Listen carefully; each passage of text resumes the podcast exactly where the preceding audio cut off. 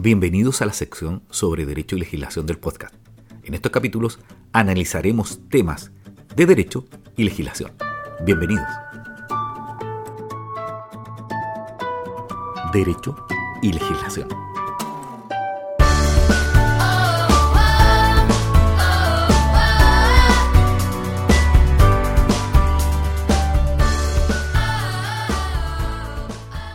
Hola, ¿cómo están? Bienvenidos a un nuevo capítulo del podcast Derecho y Legislación. Como recordarán, en estos capítulos hemos estado analizando el anteproyecto que entregó el Comité de Expertos al Consejo Constitucional en Chile. Este documento es la base para el análisis y el estudio de una nueva propuesta constitucional que a diferencia de la etapa anterior que vivimos durante el año 2022, era una carta en blanco, pero ahora tiene límites que son estas bases constitucionales. No quiero dejar pasar y no agradecerles a todos los que nos escuchan. Ya hemos superado más de 12.000 vistas en TikTok en cada capítulo.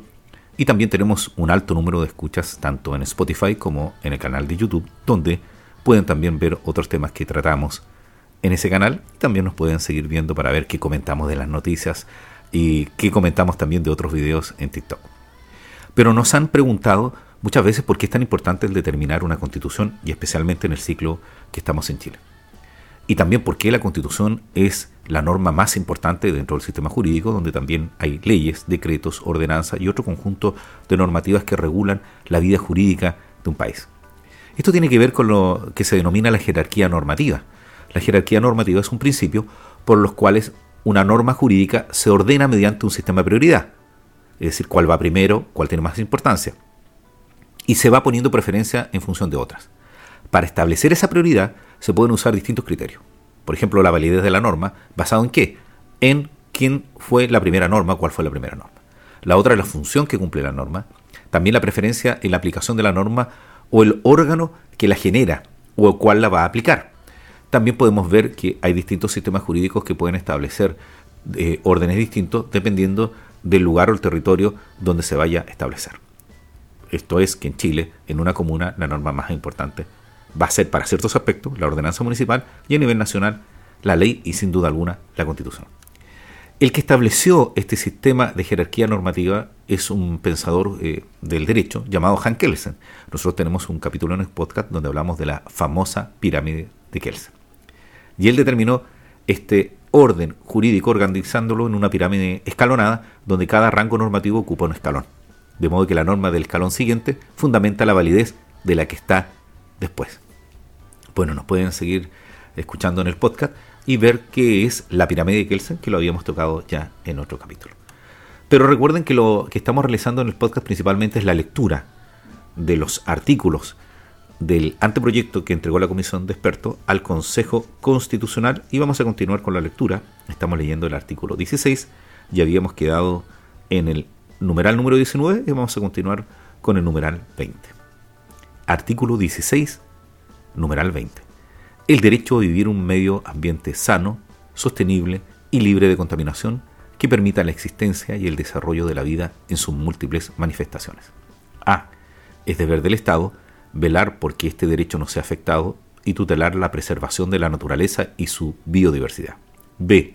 De acuerdo a la ley, se podrán establecer restricciones específicas al ejercicio de determinados derechos o libertades para proteger el medio ambiente. 21. El derecho a la protección de la salud en sus dimensiones física, mental y social. A. El Estado protege el libre, universal, igualitario y oportuno acceso a las acciones de promoción, prevención, protección y recuperación de la salud y de rehabilitación de la persona.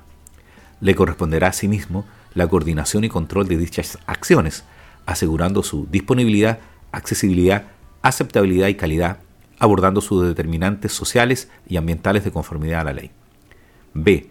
Es deber preferente del Estado garantizar la ejecución de las acciones de salud a través de instituciones estatales o privadas en la forma y condiciones que determine la ley. C.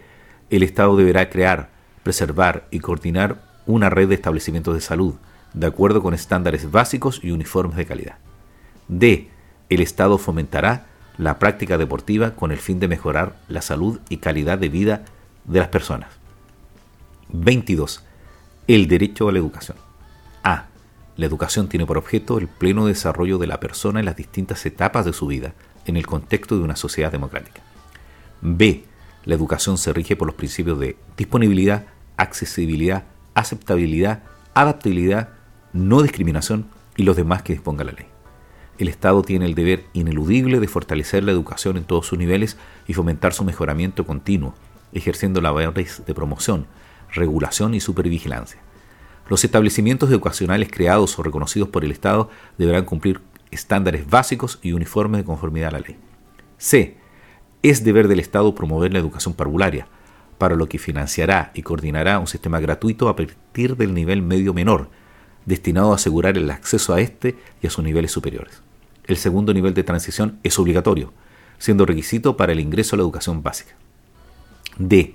La educación básica y la educación media son obligatorios, debiendo el Estado financiar y coordinar un sistema gratuito con tal objeto destinado a asegurar el acceso a ellas de toda la población. En el caso de la educación media, la obligatoriedad se extenderá hasta cumplir los 21 años de edad. E. La asignación de los recursos públicos deberá seguir criterios de razonabilidad. F. El Estado deberá crear, sostener y coordinar una red nacional de establecimientos educacionales pluralistas en todos los niveles de enseñanza. G. Es deber de la comunidad contribuir al desarrollo y perfeccionamiento de la educación Asimismo, corresponderá al Estado asegurar la calidad de la educación en todos sus niveles y fomentar la formación cívica, estimular la investigación científica y tecnológica, la creación artística y la protección e incremento del patrimonio cultural de la nación. H. Los profesores son parte esencial del esfuerzo educativo de la nación. Es deber del Estado y de toda comunidad educativa promover el desarrollo profesional y respeto de los docentes. Bueno, hasta aquí vamos a llegar con la lectura de hoy. Hemos leído desde el artículo 16, número 16 al 22, y vamos a continuar con los temas de educación que siguen en los numerales que vamos a leer en el próximo capítulo del podcast. Quiero agradecerles que nos hayan escuchado. No olvides compartir, apretar la campanilla si estás en YouTube, darle un like o un corazón y dejarnos tus comentarios en cualquiera de otras redes sociales. Y espero que les haya gustado este capítulo y que nos sigan escuchando. Soy Edgardo Lovera y que tengan un buen día.